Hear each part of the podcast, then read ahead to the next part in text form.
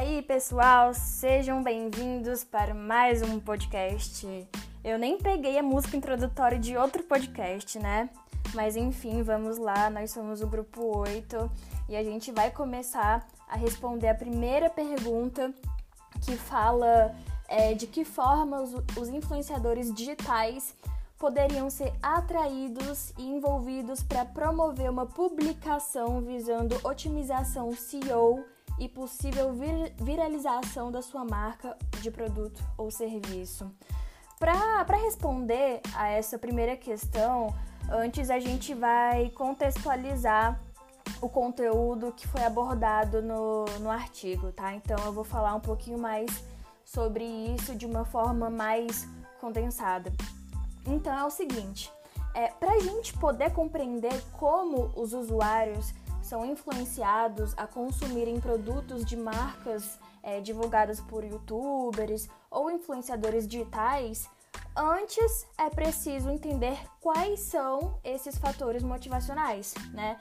E esses fatores, eles foram expostos a partir de uma pesquisa realizada pela Natália Dutra, pelo Rodrigo Costa e pelo Walter Melci, né? Nesse artigo que a gente leu. Então, entre eles, entre esses principais fatores, estão cinco, que são os cinco principais.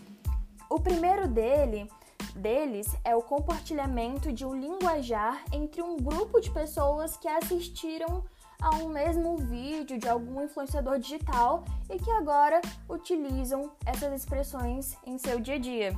Isso aconteceu muito comigo. Antigamente eu é, era mais acostumada a assistir mais vídeos no YouTube. Eu lembro da época da Kéfera, tinha amigas que também assistiam. E aí acabava, né, que no nosso dia a dia a gente é, compartilhava das mesmas expressões utilizadas por ela.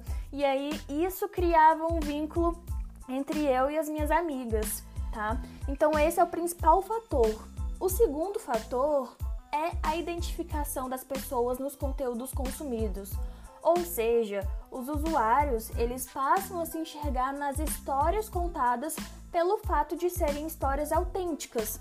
Essa relação, ela resulta em um sentimento de mais proximidade com o youtuber, favorecendo uma, uma atmosfera de confiança nas mensagens tra transmitidas pelo mesmo, né? Então, pegando aqui o caso do Whindersson, ele transmite uma certa veracidade, a gente consegue se identificar com o conteúdo abordado por ele, ele tem muito daquela coisa da, da história de pobre, de rico, e isso é um fator que os brasileiros se identificam, né? Então isso também gera mais é, proximidade, tá? Então esse é o segundo fator. O terceiro é a facilidade de acesso a conteúdos nas plataformas digitais, tá? É uma coisa que a gente já sabe, realmente hoje é muito fácil a pessoa acessar o YouTube e segmentar os conteúdos que ela quer ver, tá? O quarto e último são, respectivamente, a coerência do influenciador com a marca. Então, assim, é, eu não posso, por exemplo, pegar a Paula Carosella, que é uma jurada do Masterchef, e colocar ela para divulgar um produto da Adidas, né? Tem que ter coerência ali. Se for para eu pegar a Paula Carosella para divulgar a minha marca, o meu produto, serviço, tem que ser algo relacionado à cozinha, né? Para as pessoas poderem se identificar e sentir essa relação. E por último, a gente tem aí o fator é, veracidade das informações transmitidas pela marca. É, esse último fator é, nos indica a importância da marca em escolher o influenciador certo para transmitir confiança a seus seguidores ao divulgar os produtos ou serviços. Oi, pessoal, boa noite. Meu nome é Joyce Marisa, eu vou fazer um link com o que você acabou de dizer. Eu acho que de fato é essencial que o conteúdo que o indivíduo disponibiliza tenha uma ligação com a marca e com o produto. Mas eu acho que tudo isso pode mudar com o contexto. Por exemplo, esses dias eu estava assistindo Masterchef e exatamente a Paula Carrossela está fazendo propaganda para Alexa. E aí a gente pensa, gente, mas isso não vai dar certo. Mas assim, a Amazon esse ano é uma das patrocinadoras da edição do Masterchef. E a marca teve todo o cuidado de criar um contexto. E aí na propaganda era assim, a, a Paula tava fazendo uma receita de bolo e aí ela tava com a Alexa assim em cima da bancada e ela falava, Alexa, conta 40 minutos para mim. Aí ela começava o time. E aí ela ia fazer outras coisas na cozinha e tal, e falava, Alexa, coloca uma playlist que combine com a cozinha. E a Alexa começava a tocar música e tal. Então, assim, foi criado todo um contexto com a Paula Carrossela e a cozinha e a utilidade do produto, a utilidade da Alexa. E assim, eu acho que a gente pode fazer um link desse pro Brasilia Kart.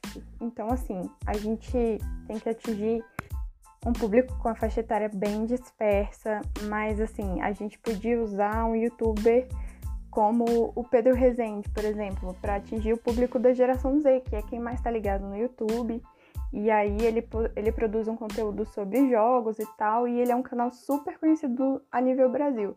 Mas eu acho que a gente podia procurar aqui dentro de Brasília uma pessoa com essas mesmas características, com esse mesmo conteúdo, e criar um cenário ali parecido, sabe? E chamar o pessoal pro kart.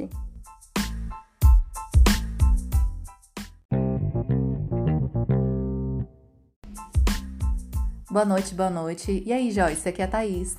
Exatamente, a questão do contexto é muito importante, sempre pegando alguma ideia que está conectada ao nosso negócio.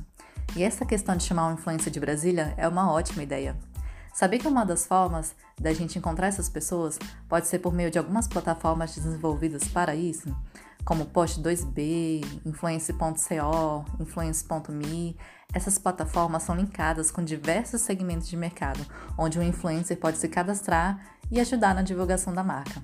Além disso, tendo esse influencer relacionado ao nosso negócio e valores, ele pode divulgar nas redes sociais conteúdos referentes à corrida de kart, enfatizando palavras-chave como adrenalina, kart, corridas em Brasília. Pode até mostrar ele no kart pilotando, né? Usando as roupas e acessórios chamando o nosso público-alvo para desfrutar dessa aventura, gerando esse senso de pertencimento, familiaridade e identificação nos, usuários. Assim, também divulgando nosso site e redes sociais, uma landing page, por exemplo, para o preenchimento do cadastro, possibilitando a participação em grupos de corrida e ganhos de cupons de desconto. Tem uma vasta possibilidade de estratégias, né?